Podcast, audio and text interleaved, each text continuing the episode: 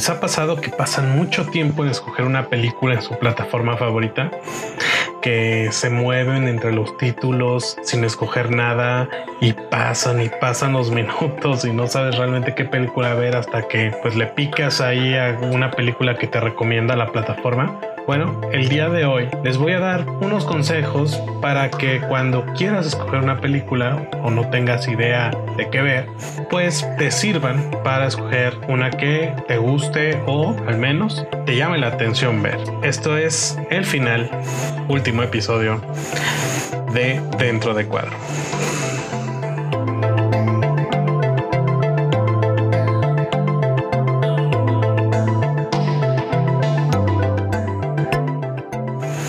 Escoger una película que realmente resulte interesante y a la hora de verla no nos decepcione.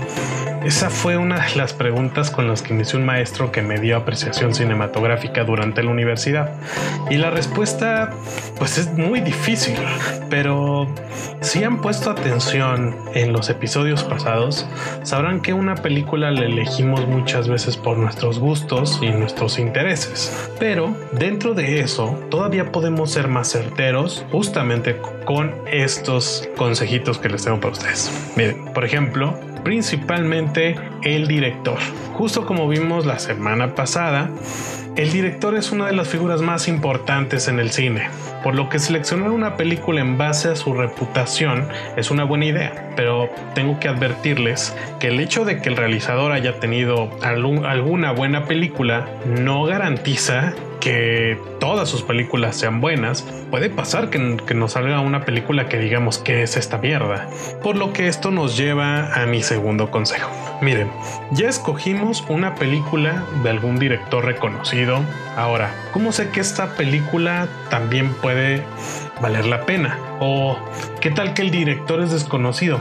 ¿Cómo saber que realmente nos va a gustar? Bueno, existen unas personitas que se dedican justamente a eso. Se llaman críticos. La crítica especializada emite sus juicios sobre las películas que salen en el cine o en las plataformas. Así es que ellos les pueden colocar alguna puntuación y normalmente redactan o hacen opiniones que nos ayudan como espectadores a, guiarnos y a identificar las razones por las que una película es buena o mala. La manera de encontrar a estos estas personas es mediante los medios de comunicación o las redes sociales. Puede haber en el periódico, puede haber en el radio, puede haber en la televisión, pero actualmente hay muchos en las redes sociales. Por ejemplo, yo personalmente les recomiendo leer una revista que se llama El Antepenúltimo Moicano, que es una revista española de cine y es súper especializada y está buenísima porque hace análisis preciosos sobre las películas que andan actualmente en festivales o que están en el, saliendo en el cine, pero siempre desde una mirada muy, muy, muy diferente a la que normalmente pues logras escuchar. También, si lo suyo no es leer, en YouTube hay un canal que me llama, que me gusta mucho a mí, que se llama Sensacine y está genial. El tipo que habla es increíble, es un maestro sabio de todo tipo de cine, entonces, y normalmente tiene como gustos muy parecidos a los míos, entonces por eso lo quiero mucho. Eh, pero, por ejemplo, esto no garantiza que sea 100% eficaz y que ya porque los críticos dijeron que es buena, es una película que vale la pena ver. No, no, no le hagan tanto caso muchas veces porque luego los críticos le meten mucha emoción a, sus reseñas y si una película les gustó y están emocionados, normalmente te pueden decir que es genial y posiblemente no es tan genial. Así es que eso me pasa mucho a mí, por ejemplo. Así es que busquen ustedes varios, varios críticos que les gusten sobre las películas que, te gustaría ver y este, sobre todo si son especializados, por ejemplo, para la gente que le gusta el cine de terror, busca críticos que se especialicen en cine de terror, ¿no? O, por ejemplo, si te gustan como el cine más eh, popular o de cómics, busca gente que sepa de eso y está bueno porque te complementan el momento de ver la película y la disfrutas mucho más.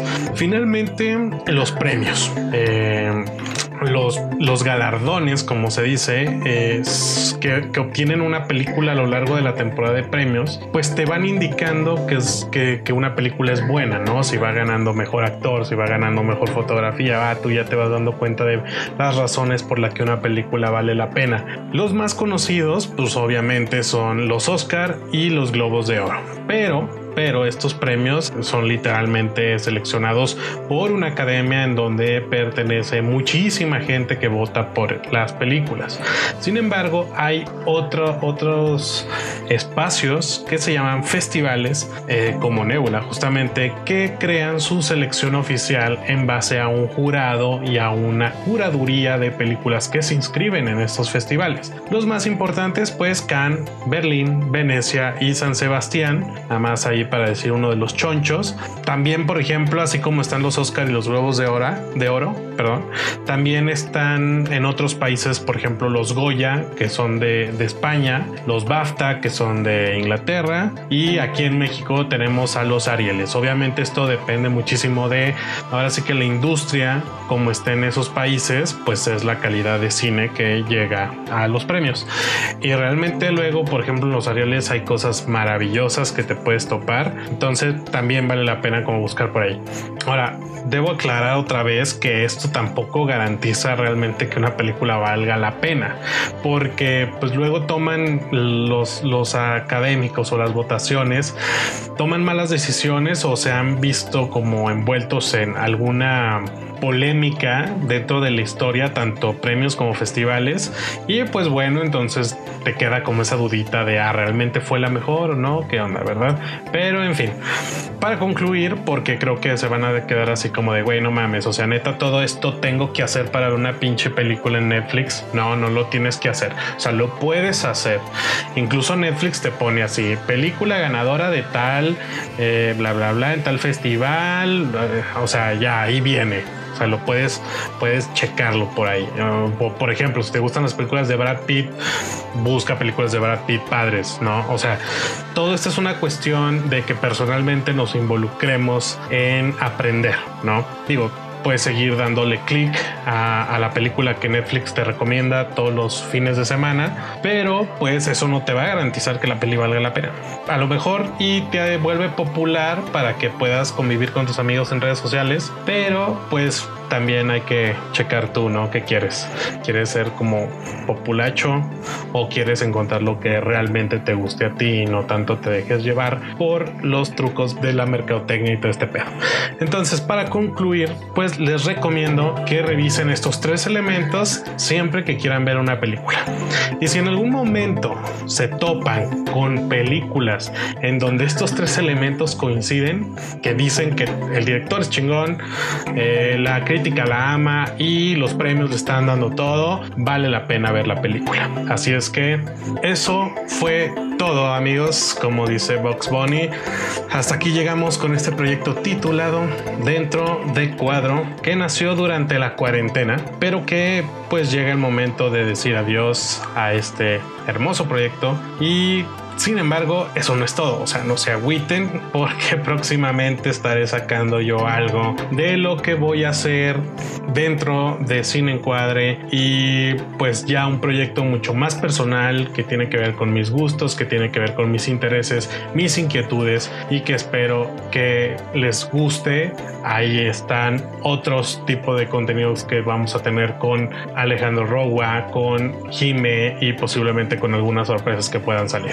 Entonces, espero que este pequeño recorrido sobre la apreciación cinematográfica pues les sirva a las personas que si no lo escucharon mientras iba saliendo, al menos sí se quede este registro y que ustedes o cualquier otra persona que conozca Cine Encuadre pueda entrarle a la vida cinéfila y la dulzura. Así es que soy Pablo Bonilla por última vez, director creativo del Festival de Cine Nebula en Aguascalientes. Los quiero muchísimo, los amo, gracias por escucharme. Ya estamos muy cerca de la segunda edición del festival, así es que sigan nuestras redes sociales como nebula.cine en Facebook e Instagram, así como en Cine Encuadre también en Facebook e Instagram como Cine Encuadre Podcast. Y recuerden el cine es como una cajita feliz o un huevito kinder, ¿no? Entonces, como hasta que lo abres y descubres lo que está ahí adentro y lo armas y todo, hasta que vives esa experiencia, es cuando descubres si te gusta el resultado o no. Así es que experimenten el cine que quieran, aunque de repente digan, este no me gusta, denle oportunidad, no pasa nada, es hermoso, es cine y así es que, pues nada, adiós.